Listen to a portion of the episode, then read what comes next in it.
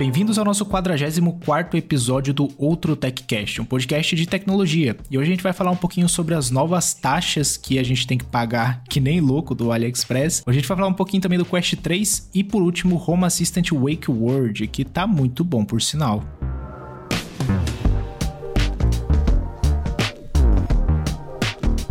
Cara, hoje chegou cobrança aqui para mim, porque eu comprei coisa de fora da, da União Europeia, daí tem que pagar imposto e tal. Paguei com dó, né, porque é chato pra caramba, mas fiquei sabendo que eu não deveria reclamar, porque no Brasil está um caos.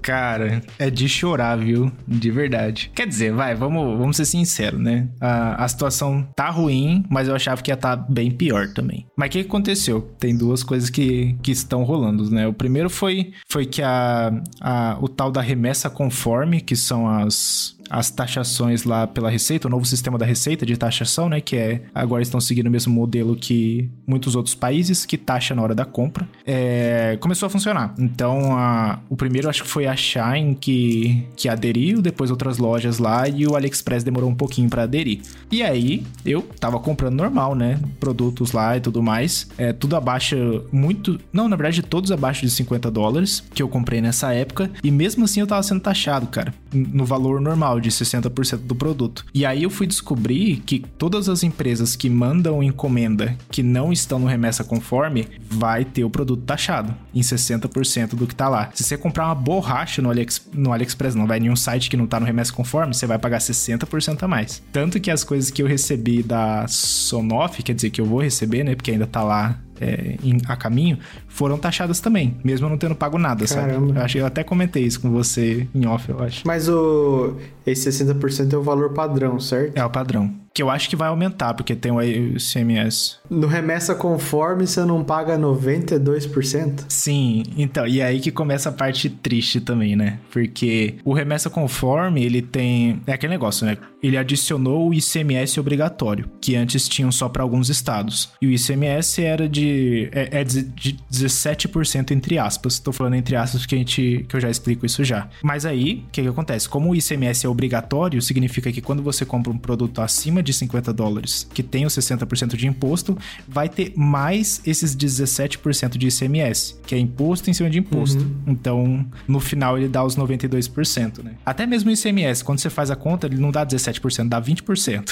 então, porque ele faz esse imposto em cima de imposto, né? Então, ele acaba deixando mais caro. E aí, tá nessa. Mas como que chega nos 92? Porque ele vai somando imposto, sacou? Ah, entendi. Então, não compensa mais é, você comprar de uma loja que não tá no remessa conforme, que daí você paga só 60? Por enquanto, até certo tempo sim. Mas agora que o ICMS é obrigatório também, você vai pagar os 92%. Ah, saquei. E ainda tem chance de travar na receita e eles devolveram o produto. Que merda, hein? E, e, o maior problema qual que é? Agora que AliExpress e Shine estão tudo no remessa conforme, ou seja, empresas gigantescas, eles vão ter mais braço para fiscalizar lojas menores. Então vai taxar muito mais uh, o pessoal que não tá no remessa conforme. Mano, nada a ver essas coisas.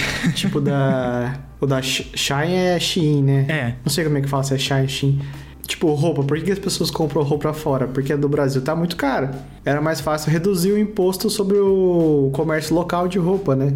Uhum. E, e sabe o que, que é pior? É... Quem que toma essas decisões? Ah, é, é outra conversa que vai longe disso aí. Mas é, é foda, porque, tipo, tanto, tanto esses esquemas da Shine quanto do AliExpress, muitas empresas compram da China e vendem aqui no Brasil a preço de lucro, né? Colocam uma parte maior ali e já era. Então, essas pessoas já não vão conseguir mais comprar para revender aqui também. E o outro problema são as white labels, né? Que são empresas brasileiras que compram super barato da China taca logo em cima e vende super caro pra gente. Que é o que acontece muito aqui, né? A gente vê as marcas, principalmente de casa inteligente. Um monte de marca brasileira é assim. É tudo tuia. Compra direto da, da China, é, tudo com o sistema da Tuia e só taca logo aqui já era. É aquelas fechaduras AGL, é. Intelbras, acho que tudo é Tuia no, por trás, né? É tudo Tuia. E aí, isso que é triste, né? Porque a gente tá pagando muito mais por um produto que na China, até mesmo se fosse com 60% de imposto, ia ser mais barato, né? Então. É, não faz sentido algum, mano. Não faz, cara. E, e aí eu tava vendo os preços, né? E o, Ali, o AliExpress é esperto também. Porque o que, que ele tá fazendo? Ele tá colocando os produtos que são abaixo de 50 dólares, eles já colocam um preço ali calculado, certinho. E, e tem uma, uma labelzinha debaixo do produto falando assim: esse preço já inclui as taxas. Uhum. E os que são acima de 50 dólares, eles não fazem esse cálculo, só fazem o cálculo na hora da que você vai fechar no carrinho. Isso é pra pessoa clicar, ver o produto e querer comprar, né? Porque a pessoa ia ver o preço já não ia querer comprar mais, né? Exato. Então, tá rolando bastante disso. O, o pessoal aqui no Brasil que compra hardware da China vai parar, porque hardware é tudo acima de 50 dólares, né? Qualquer SSD, qualquer processador, placa de vídeo, é tudo acima desse preço. Sim. E aí a galera tá reclamando, né? Reclamando demais porque não dá, cara. Eu, eu tava vendo, uma, acho que era um mini PC, e eu dei sorte de ter comprado um mini PC antes, cara. É. Teve uma pessoa lá que ia comprar um mini PC de 400 reais. Era um mini PC super básico, cara. Ia dar 800 por causa da, da taxação. E aí você tem um hardware super inferior por um preço altíssimo. Porque tem taxa. E comprando no Brasil, mais caro ainda. Não vende. Essa é a treta, não vende no Brasil. Entendi. É igual as coisas da Car. Como é que você vai comprar aqui se você não tem, sabe? E aí o pessoal que for comprar vai importar da China, que já vai estar tá caro, vai querer o lucro aqui, vai ficar mais caro ainda. Isso vale para qualquer país? Isso vale para qualquer, eu não sei, cara. Boa pergunta. Porque tipo, se você usar tipo o Go Imports lá, o Zip for Me, não, o Go Imports é uma loja, né? A Zip for Me que redireciona encomenda, a regra vale? Vai cair não vale porque cai naquele esquema de da loja não estar tá cadastrada no remessa conforme. É que eles não são loja, né? Então eles é como se eles mandassem de pessoa física. Mas aí, como manda de pessoa física, cai naquela, naquele esquema de que, ah, é menos que 60 dólares vai ser taxado. É, menos, desculpa, menos de 50 dólares vai ser taxado. Saquei.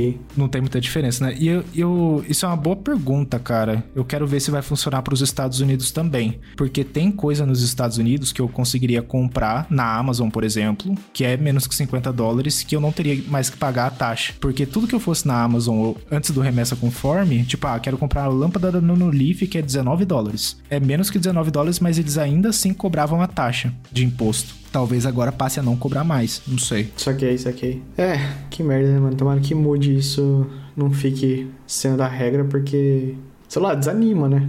É, é, é bem ruim. Tem uma. É que a gente vê na internet é tudo boato, né? A gente nunca sabe se é verdade. Mas parece que tem uns projetos de que alguns produtos vão ter zero imposto. Tipo, placa de circuito integrado, né? Para fazer eletrônico vai ser zero imposto, parece. O que é bom, porque aí aqui no mercado brasileiro as coisas iam começar a ser é, fabricadas, né? Uhum. Mas mesmo assim, tipo, beleza, o, a placa de circuito integrado não tem zero imposto. Mas se você comprar um produto que usa a placa de circuito integrado, não vai ter o desconto do imposto. É, não. Tem que ter uma solução geral, não pode começar a colocar só um ou outro na isenção. E é, é bizarro, né, cara? Porque parece uma coisa tão óbvia, tipo, pô, por que, que não taxa só o ICMS? Só os 20% em tudo? Pô, a galera ia comprar muito mais, porque ia ter a segurança de que ia chegar com remessa conforme, ia gerar muito mais. ia ter muito mais giro de, de capital, né? De, de dinheiro, ia ter mais recolhimento de imposto, porque mais gente ia estar tá comprando, e todo mundo ia estar tá feliz, sabe? Mas não, tacou 100%. É, ou simplesmente, tipo assim, manter a regra antiga e só aplicar ela, né? 60%. Tipo, se você vai viajar e traz também, 60%. E já era. E sempre com uma isenção de um valor simbólico, sei lá, 50 dólares ou 100 dólares. Uhum. Porque não é isso que vai falir o Brasil, né? Se a pessoa não, tipo assim, não comprar o mini PC lá fora, não vai comprar dentro também, porque não, não tem a opção igual, né? É, então. A pessoa vai, no caso, deixar de fazer o que ela queria fazer. É, exatamente, cara. E é o que vai rolar bastante, porque muita coisa que vende no AliExpress não vende no Brasil. Uhum. E se vende no Brasil foi porque o vendedor comprou de fora no AliExpress. Então vai deixar de comprar também, porque o, o valor vai ser tão alto que o vendedor não vai ter lucro. E esse é outro assunto que apareceu bastante também na internet, de tipo, com os preços antigos do AliExpress, né, a galera comprou muito no AliExpress. Então os varejistas daqui do Brasil tinham concorrência, né? Porque, pô, o AliExpress vende barato, como é que eu faço aqui no Brasil para vender mais barato ainda? Porque a empresa, se ela importar de jeito certinho, tem algumas. O imposto é menor, né? Eles não pagam 60%. É, não, mas antes também era desbalanceado, né? Daí o, o comerciante local tava saindo perdendo. Isso é. Tinha que deixar no mesmo patamar ali, mesmo nível. A treta é que, inclusive, que algumas pessoas já perceberam é que agora que o AliExpress não tá mais sendo a concorrência, tem comerciante colocando o preço lá em cima. É, padrão, né, cara? Monopólio do negócio. Não tem mais concorrência, acabou. Sei lá, tem um lugar que vende a cara no Brasil. Pode fazer o preço que quiser, né? É, exatamente. E isso que é foda, porque a única pessoa que sai lisada disso é o consumidor, que não vai ter condição de comprar. Sim. Que cada ano tem menos condições de comprar, tem menos poder de compra, né? Então, Exato. sei lá, decisões que vão totalmente ao oposto do que parece ser o certo, né? Até que alguém explique qual que é o racional por trás disso. E aí, mas aí tem a, a parte, entre aspas, boa, né? Acho que principalmente da parte de casa inteligente, quem quiser comprar interruptor não vai ser mais que 50 dólares, quem quiser comprar sensor não é mais que 50 dólares, a não ser que seja um FP2 da vida, né? Todo o resto não é mais 50 dólares. Hub também entra em promoção direto. Então dá pra comprar menos que 50 dólares. Então não é muito afetado, né? Mas se você compra coisa mais cara. Que era o meu caso também. Eu comprava bastante coisa cara lá também. E agora não vou comprar mais, porque não, não, não vou ter condição. E o AliExpress, eles estão colocando bastante desconto. Mas o, o imposto é se o produto for acima de 50 ou se a compra for acima de 50? A compra. Se a compra for acima de 50. Ah, então eu posso fazer um monte de compra de 49. Uhum, exatamente. E é isso que eu, que eu tô recomendando o pessoal fazer. É, é óbvio, né? Tipo, não faz sentido. É, e provavelmente o AliExpress vai arranjar uma forma de você pagar um frete só, não vários. Exato, e aí fica mais em conta. E é isso que eu tava vendo, fazendo o teste também. Tipo, tem uma câmera da Reolink, que nessa mudança do, do remessa conforme entrou em promoção. Ela era, acho que era é 200 e... Eu, eu até gravei, porque vai ter um vídeo sobre isso no canal também. Mas acho que era 298 reais. Aí tinha 30 reais de desconto do AliExpress. Tipo, trintão assim já era. Tinha mais o desconto da própria Reolink, que era mais 20 e pouco. E tem umas moedinhas lá do AliExpress que dá bônus pra você. E isso deu 47 dólares zerou o imposto. Zerou, né? Tem só o ICMS, mas não pagou mais os 60%. Então tá, tem um monte de coisinha assim que a galera tá fazendo pra tentar driblar, porque, cara, não tem condição. é muito caro. Que merda, mano. Triste. Bem triste. É, é bem triste. Mas, ah, sei lá, cara. Cada dia que passa é outro 7 a 1 Não tem muito o que fazer. Mas acho que dá pra gente começar a falar de coisa boa, né, cara? Principalmente o negócio que você conseguiu testar aí recentemente. E que foi lançado recentemente também, que é o MetaQuest 3. O que, que você tem a contar pra gente, cara? Exato. O óculos de realidade mista do, do Facebook, né? Da, da Meta. Uhum. Lançou agora dia 10 de outubro, que foi o dia que eu recebi também. E achei bem bacana, cara. Assim, é que a gente viu uma demo do Apple Vision Pro não faz muito tempo, né? Sim. Então a barra tava bem alta, mas parece que quando você usa, parece que você recebeu uma demo, tipo assim, para você saber como vai ser o Vision Pro, sabe? Entendi.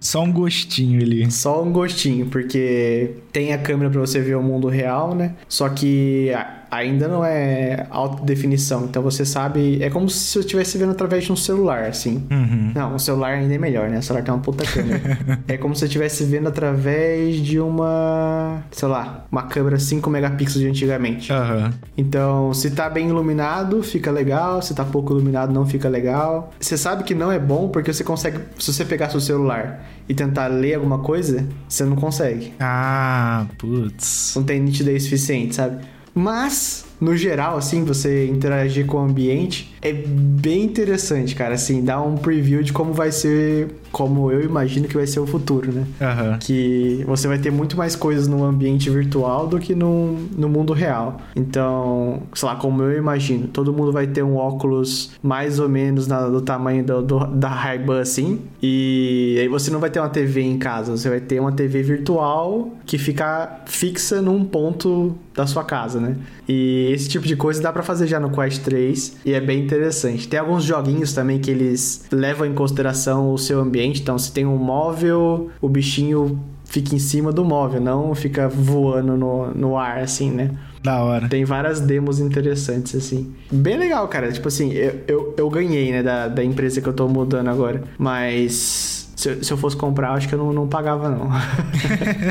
e ele tá quanto? É 499? 499. Ah, pode crer. Tem também o negócio de você trazer o seu monitor do seu computador pra dentro do óculos, né? Então, tipo assim, se você estiver usando a câmera, você não enxerga o seu monitor, não consegue ler. Não é, não tem definição suficiente. Mas você consegue trazer o monitor virtualmente para pro óculos. Aí fica uma, um monitor flutuando, você pode pôr onde você quiser. Pode crer. Inclusive ter monitores virtuais, tipo, pode ter três monitores virtuais. E você consegue ver um teclado digital mesmo você toca no seu teclado físico, mas você vê um digital, ou você consegue desenhar um quadrado e ficar vendo o mundo real na parte do teclado ali, sabe? Então você vê o seu teclado de verdade. Que da hora. Funciona bem, essa parte eu testei e gostei. Mas a resolução não é tão boa para ser confortável para você ficar muitas horas assim, sabe?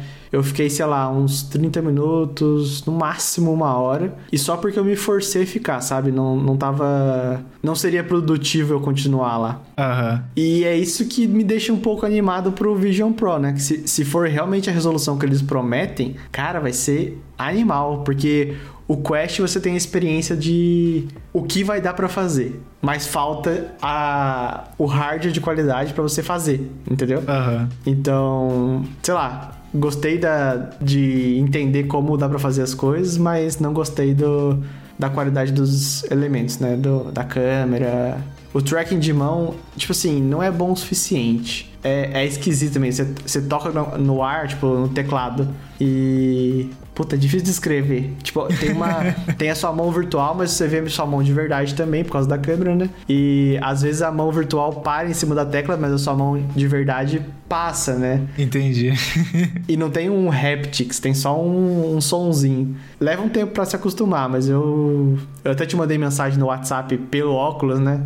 E é meio difícil de usar. Pode crer. Mas é uma experiência interessante. Para jogos eu não testei muito não, só a demo que, que veio. Mas o jogo é legal, né, cara? O jogo já não é o primeiro óculos que faz isso, né? Uhum. Tem até o joguinho que eu mais gosto lá, o Beat Saber, que eu não... Que, aliás, é uma reclamação, cara. Esses, esse negócio de jogo só de uma plataforma que você tem que comprar de novo na outra. Tipo, eu tenho o Beat Saber pra PlayStation VR 2, né? Aham. Se eu quiser jogar no Quest agora, eu tenho que comprar de novo. E depois comprar as músicas de novo. Super zoado. É igual quando você. Quer dizer, nem todo aplicativo é assim, né? Mas agora que eu tenho o Android também, os aplicativos que eu compro no iPhone não vão pro, pro Android. Mesma coisa. E é tudo regrinha de loja. É a mesma coisa se você comprar um PlayStation e depois mudar pra Xbox. Não, não dá pra manter, né? Já era. Mas, na minha opinião, tinha que manter no mínimo as músicas, né, cara? Do, do Beat Saber. Porque você comprar o jogo de novo. É como se fosse uma conta, né? É, uma conta. Tipo, essa conta pode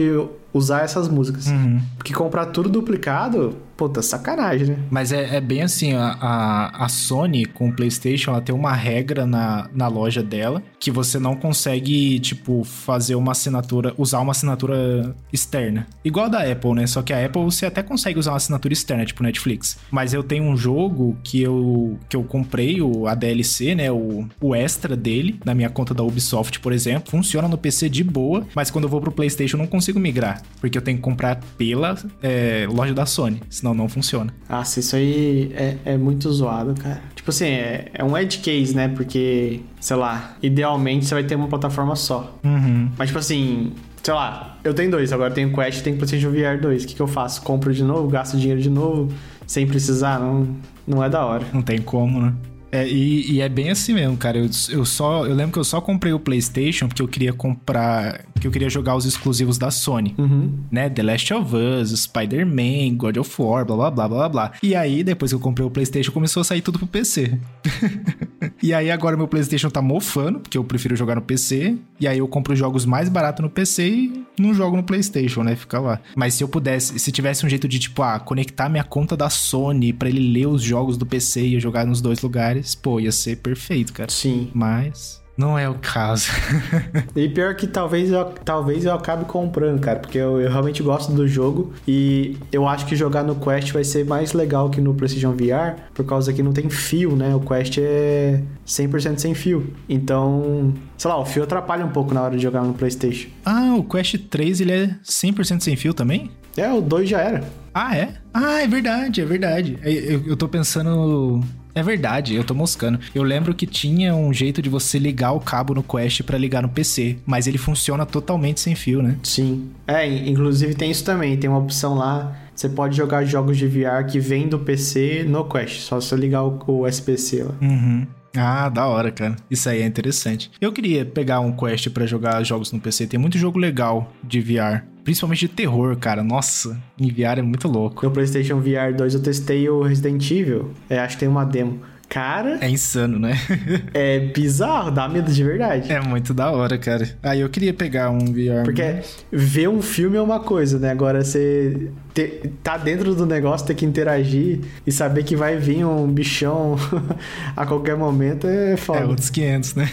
é, então isso que é da hora de VR, cara. E eu queria pegar pra para jogar alguns jogos no PC, porque, pô, o meu PC aguenta, tipo, ele é poderoso bastante para rodar todos os jogos de VR praticamente, todos, né? Então, pô, comprava o óculos, colocava ali e já era. Mas, quem sabe um dia, né? Ainda mais que. Oh, o, uma dúvida, o Quest 3 é tela de OLED também? Acho que não, cara. Mas não tem certeza. Não, não é não, não é não. Porque quando tá botando, aparece o logo da meta e é, é meio cinza atrás, então acho que não. Ah, tá. Ah, então. E o PlayStation VR 2, ele é, ele tem OLED e é a mesma coisa, aparece o logo da PlayStation, só que o fundo tá preto, preto mesmo, sabe? Ah, entendi. É porque eu queria pegar um com OLED mesmo, porque aí dá realmente você tá imerso no negócio, né? Tipo, pretos realmente pretos ali. É, pra ser sincero, cara, eu acho que tem outras coisas mais importantes nessa altura para corrigir em vez do OLED, sabe? De verdade, assim, o, o PlayStation VR tem OLED, você, você vê que é um pouco melhor, mas tem várias outras coisas que para VR é mais importante focar, sabe? Tipo, não ter lag, resolução ser maior. Acho que o OLED podia ser até por último, sabe? Da prioridade de. Ah, se tem que economizar dinheiro em um lugar, economiza no OLED. Aham. Acho que não, não é a coisa que, que mais beneficia o óculos de VR. Pode crer. Mas é na minha opinião, né? Eu não, não tenho certeza se faz sentido. É, faz sentido, faz sentido. Mas vamos ver, né? E, o Quest eu acho que ele não vende no Brasil. É, ele não vende no Brasil de maneira oficial, então não vai ter preço aqui. Você pode importar, só você pagar 92% de imposto. É, vou importar lá no AliExpress lá. É, sofrer com o negócio. Ah, cara. Só tristeza. Cara. Em dezembro, eu, talvez eu leve aí no Brasil. Eu, eu deixo de testar pra você ver como é que é. Boa. Pra eu passar à vontade depois pra comprar. você pode encomendar de mim, ó. Já levo pra você. Pior, né? Bom demais, cara.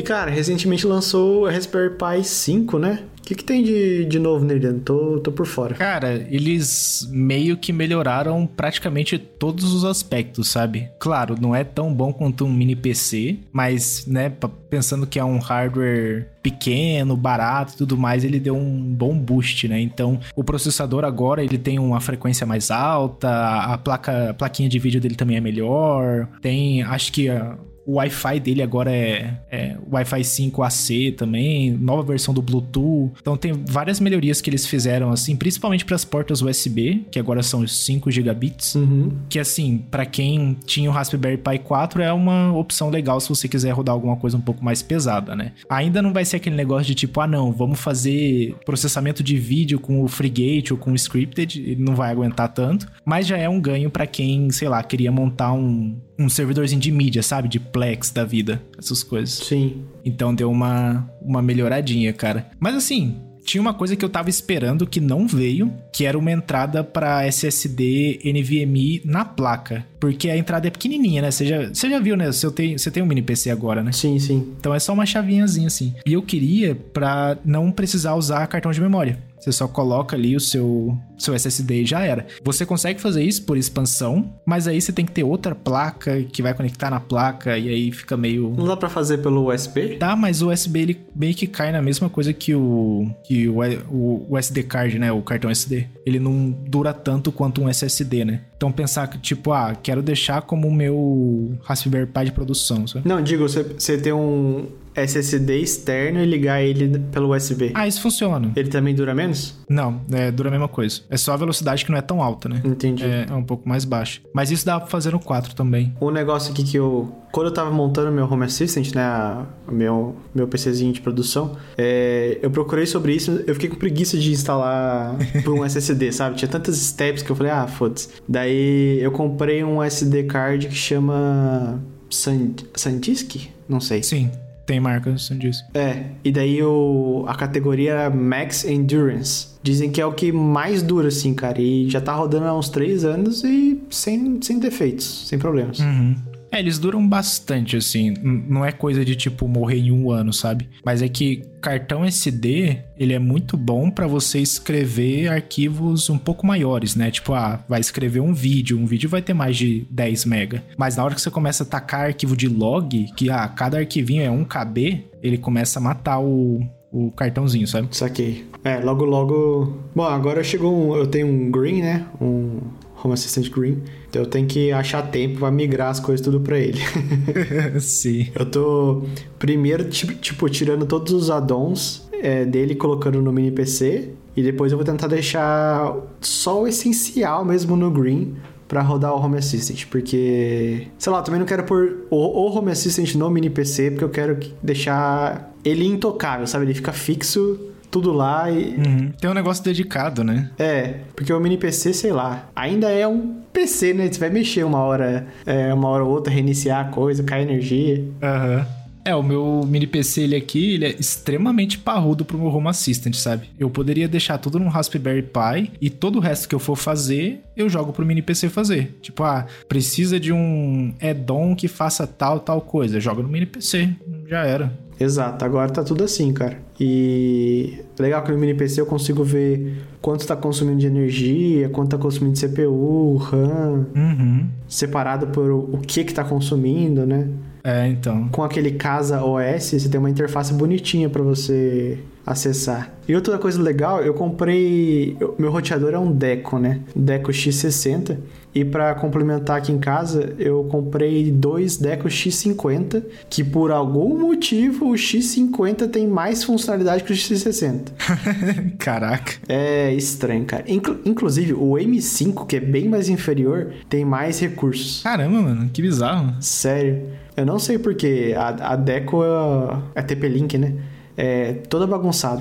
e um, do- um dos da- das features é VPN. Então eu consigo é, acessar a rede de casa agora através da, do meu roteador. Tem um servidor de VPN. Entendi. Ah, da hora, cara. Da hora. Usando. Como é que chama? OpenVPN, né? O protocolo. Aham. Super rápido, cara. Super rápido. Foi fácil de configurar. É, só travei porque eu tinha que configurar alguma coisa no modem do, do provedor para dizer que o meu roteador era o, o cara, sabe? Não era o mais o, o, mod- o modem que seria o responsável por isso. E a configuração que eu tive que fazer, eu nem sei muito bem por que, que, eu- que é lá, mas é um negócio que chama DMZ Eu já ouvi falar disso aí. que traduz em zona desmilitarizada de não sei o que lá. E apare- aparentemente você coloca o seu roteador lá e ele vira, sei lá, o comandante da casa.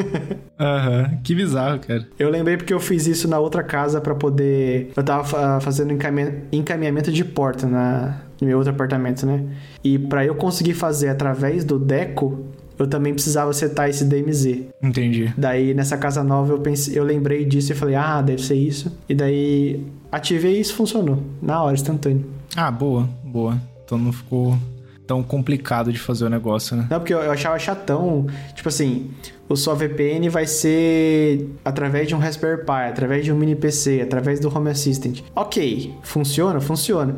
Mas e se essas coisas derem em pau, né? É. Tipo, a VPN ser no roteador, pra mim, perfeito, porque se o roteador cair, tudo cai mesmo.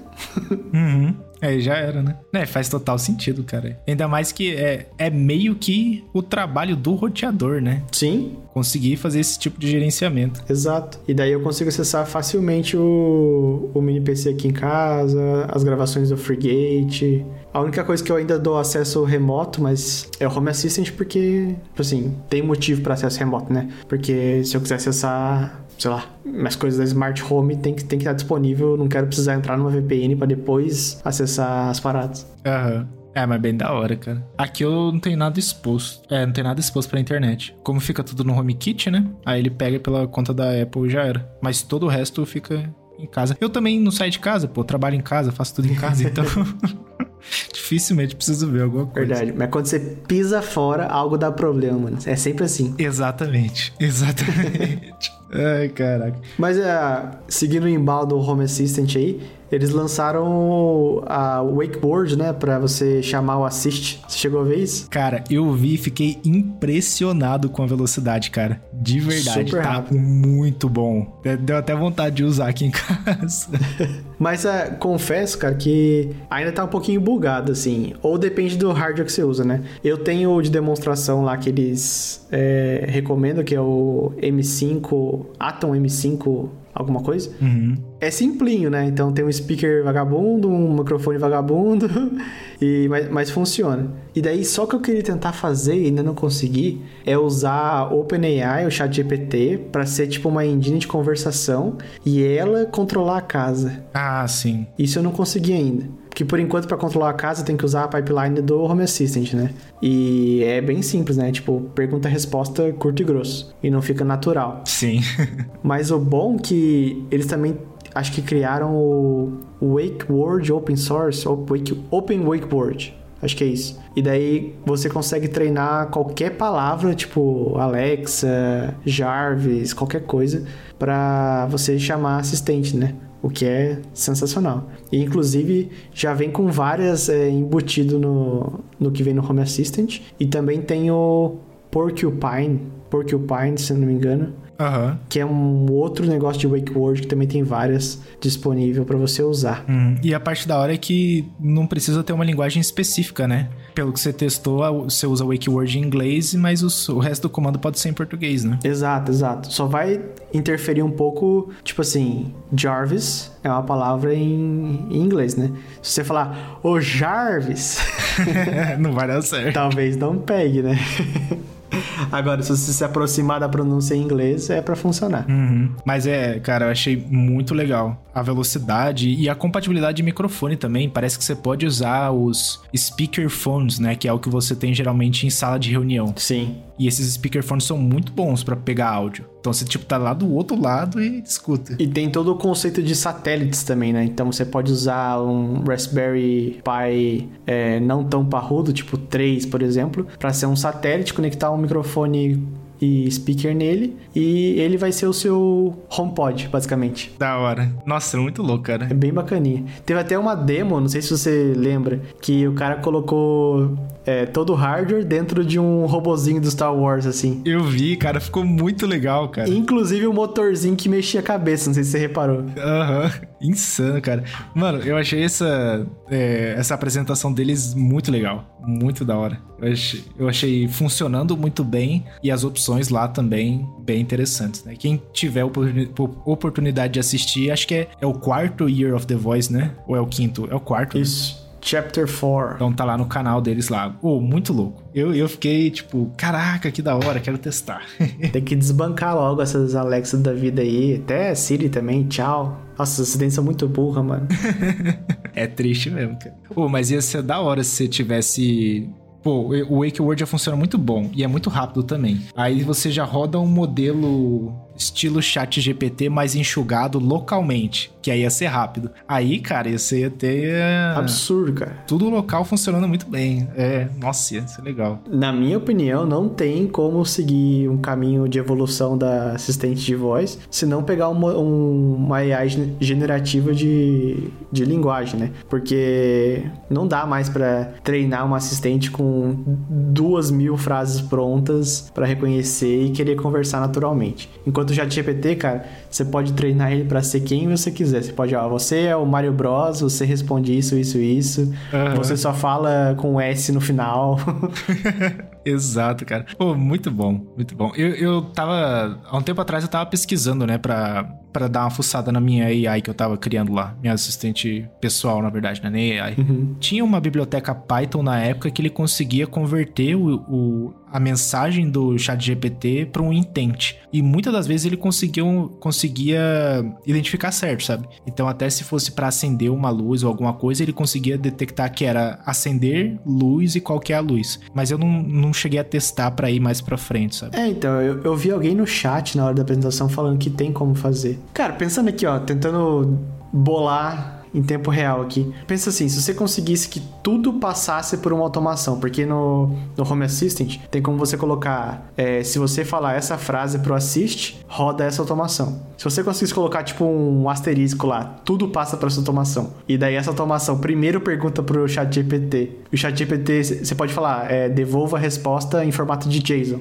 E daí você trata isso resolvido. Exato, cara. Mas eu não sei se dá para fazer isso. Eu acho que, por enquanto, a automação é só com frases específicas. Entendi. O negócio é esperar, né? Pelo que, que deu para ver, tem muita coisa boa saindo ali desse, nesse Year of the Voice. Sim. Tô bem animado. Esses esquema do Home Assistant ficou, ficou chique mesmo gostei. Mas outra coisa também que lançou, que eu ainda não sei se é chique mesmo, que é a parte de monitoramento do sono do Acar FP2, cara. Você viu alguma coisa sobre isso aí ou, ou não? Chegou a testar? Não, eu não testei ainda, cara. Todos os meus FP2 estão encaixotados aqui até eu terminar de arrumar os cômodos, né? Porque senão fica remapeando, fica uma bosta. Sim. Mas achei interessante. Eu só não vi se esse tracking de sono funciona quando tem mais de uma pessoa na cama. Você viu isso? Não funciona. Você tem que ter dois FP2. Ah, então já era. Então podemos seguir. Próximo assunto. Não vai testar. Mas é, cara. E tipo, tem várias coisinhas bem específicas lá na configuração, né? Primeiro que você tem que montar ele. Se tiver um cachorro na cama com você, funciona? Ah, certeza que não, cara. Ainda mais cachorro. né, deve fazer a festa, né, se mexendo, não sei o que. Mas é, a, a, o setup, né, eu, eu fiz aqui no meu para ver como é que era. E não pode estar no teto, o, o, FP2 não pode ficar no teto, e era uma coisa que eu tava até pensando, né? Tipo, ah, na minha casa, quando eu construir uma casa e tudo mais, eu vou colocar um FP2 no teto para ter o um monitoramento de sono. Uhum. Mas não, tem que ser na parede, com um ângulo bem no seu bem na área do, do peito aqui, né? Eles chamam de chest, acho que é isso mesmo. Bem na parte do peitoral. Então, tipo, como é que faz se a pessoa se mexer um pouco mais para baixo, um pouco mais para cima? Será que a leitura não vai ser tão boa? Vamos ser sinceros, nem a, o mapeamento das zonas funciona 100%. É. Então o tracking de sono não vai funcionar. E cadê, cara, o que eles prometeram de, tipo, traquear se a pessoa tá em pé, sentado ou no chão? É mesmo, né? Até hoje esperando isso aí. A minha automação na mesa de jantar tá esperando ansiosamente por isso aí. e, e, eles estão lançando as, essas novidades bem aos poucos, né, cara? E, tipo, essa parte do, do tracking de sono principalmente, né?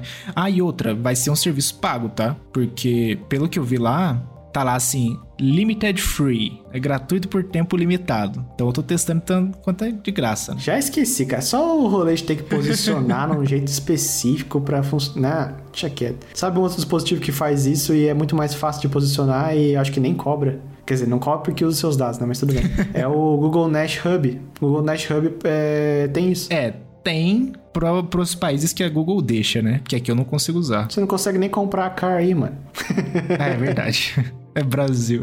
Ah, mas o Google Nest Hub é pago também. Quer dizer, vai ser pago também. Ah, ele é de graça só por, por agora? Vai ser pago, acho que a partir do próximo ano. E isso que eu acho bizarro, porque eu acho que eles fazem isso para rodar algum modelo de inteligência artificial para dar o resultado do, do sono. Eu acho que é por isso que eles pagam para eles cobram, né, para você conseguir usar tempo máquina deles lá. Mas eu queria mesmo, tipo, que o FP2 sincronizasse com o Apple Health lá e eu tivesse os dados lá e nem isso ele faz, sabe? Sei lá, esses negócios de tracking de sono para mim super embrionário ainda, sabe? Como a gente ouve. Você assiste Shark Tank, eles usam a palavra embrionário toda hora. Sim. tá tudo no começo e nem sei quão confiável isso aí, sabe? É, eu fiz um teste dos batimentos cardíacos, que ele mede também, né? Do FP2 e do Apple Watch. E a diferença é grande. Não sei se era o posicionamento que estava errado ou alguma coisa que eu fiz errada, mas. Ou ele precisa calibrar, né? O Apple Watch é confiável. Dá pra usar como comparação. Uhum. E aí tava uma diferença bem grande. E aí. E aí eu tô vendo, né? Eu tô começando a eu vou deixar lá rodando, coletando dado para ver se ele consegue ser em algum momento um pouco mais preciso. Mas até agora é tipo, blá. O bom é que o millimeter wave ele consegue pegar variação minúscula, né? Então, na teoria, você consegue pegar tipo diferença de um músculo se movendo mesmo se você estiver dormindo. Agora, como que a cara tá implementando isso é outra história, né? Pode ser que não funcione tão bem. É, não sei, cara, não tô meio decepcionado com a cara, assim, sabe? Tem várias promessas que são bem grandes e daí na hora da entrega Tipo, um tempo atrás eu perguntei para ele se ia chegar a fechadura U100 aqui na Europa também, né? Eles falaram, ah, vai chegar mais pro fim do ano. Pô, chegou a U200. no Kickstarter para você fazer o funding pra, sei lá, sei lá, sabe quando lançar. Patético, né, cara? Se lançar, né? Porque o funding não garante que você vai ter o produto. Eu acho que vai lançar só para não acabar com a imagem da empresa, né? Mas que isso, cara? Esse negócio da, da U200 eu achei um absurdo, cara. Por que, que eles estão usando crowdfunding? Por que, que eles simplesmente não fazem um Google Forms e perguntam pra galera se, se o pessoal quer comprar, sabe? Eles têm dinheiro. Todo mundo quer, cara. Só ver com base nas vendas em outros países deles. Uhum. Todo mundo que gosta de, de fechador inteligente importa da China as que eles já têm. Então, sei lá, e essa da Europa é, é uma que você não precisa nem, é, como é que fala, furar a porta para instalar, então é menos barreira de entrada ainda, né? Então, sei lá. E tem a promessa também nas, nas imagens de marketing deles que você desbloqueia só encostando o Apple Watch. Mas, eu lembro que a, a Nuke, aquela empresa de fechadura, falou que eles tentaram fazer o home key, né, encostando o celular ao relógio, mas o form factor, que é esse tecladinho fora e o motor dentro, é, não era aceito pela Apple. Não sei se tem uma coisa técnica que não era aceita ou era só por ser uma comunicação sem fio. É, essa que é a minha dúvida, né? Porque provavelmente ele tem que passar a informação de um, com, usando alguma criptografia, né? Será que, tipo, a Apple exigia que usasse um hardware igual naquela época de antigamente que os dispositivos HomeKit tinham autenticação via hardware, sabe? Pode ser.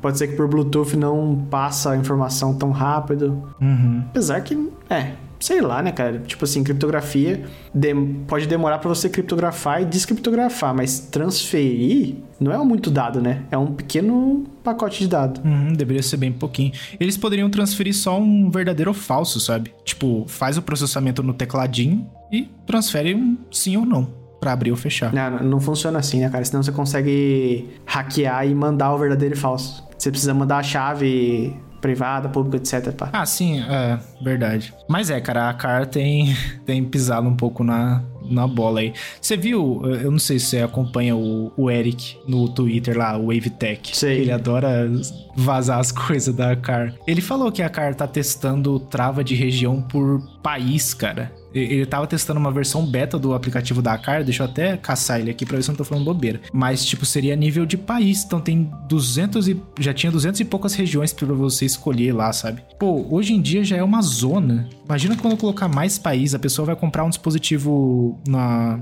sei lá, na Irlanda e vai querer usar em Paris, não vai conseguir. Na França, no caso, né? Eu acho que é porque cada, cada dia mais tá surgindo legislações que, tipo, não deixam passar tal coisa, né? É um dos motivos que eu acho que o... Por exemplo, a Meta AI lá que eles anunciaram. Eu tenho o Quest 3, não dá pra eu usar, por causa da região. Uhum. O, o óculos da Ray-Ban novo lá, da, da Meta também não vende na Holanda, mas vende na França, aqui perto, tipo, por que não, né? Eu acho que tá começando a surgir muita coisa regional, assim, e daí se eles quiserem lançar um negócio ter que ser aprovado em todos esses países, demora muito tempo. Então talvez seja por isso. Ah, isso é verdade. Mas é, cara, acho que, ah, sei lá, mesmo que fosse só um, um HomeKit Mode, sabe, igual tinha antes, que eu acho que ainda tem, se selecionar o Other lá. O, o problema é que eles colocam o dispositivo Quer dizer, eles não dão acesso a um dispositivo que você comprou em outro país, mesmo se você não mandar os dados pro servidor dele, sabe? Por isso que não compra essas coisas que dependem de hub. Tipo, compra um Zigbee que você pode usar em qualquer lugar, ou um Matter que você pode usar em qualquer lugar. Salvo, tipo assim, exceções como o FP2, que você precisa do app da Car para configurar as zonas. E até o momento é o único que faz isso, né? Então tem o seu valor. Mas de resto. É, então. É, é bem zoado isso aí. Eu não eu não curti, não. E eu também já tenho a briga faz tempo com eles de que eles não trazem essas porcaria logo pro Brasil. Não que outras empresas tragam, né? Mas. Você pode ser o empreendedor que vai trazer, mano. ah, tá. Pô, sim. Vai lá no Shark Tank e falar: Eu quero trazer as coisas da Car pro Brasil. Eu quero um milhão de dólares por 2% da minha empresa. né? É triste, cara. Mas é. O que, que gente tava falando mesmo? Ah, por causa do FP2, né? O monitoramento de sono. Enfim, eu vou testar, vai ter vídeo no canal. Quem quiser saber se funciona ou não, deve sair nas próximas semanas aí. Tem que deixar um tempinho rodando para ele capturar os dados, mas vou ver se fica chique mesmo. Se tem alguma utilidade também, né? Eu acho que dá para usar em algumas automações, mas não sei. É, deve ter um vídeo aí nas próximas semanas.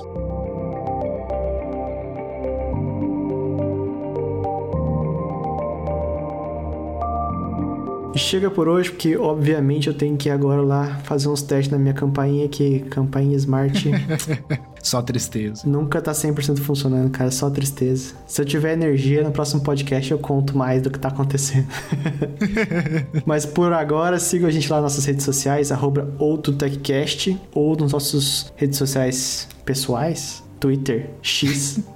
é, vai saber o nome que vai ser amanhã. É, arroba Begoncal2, o meu e o seu, Fabrício? Arroba Faber Underline Goncalves. Avalie o podcast aí com 5 estrelinhas e obrigado, Giovanni, por mais essa edição. Falou! Falou!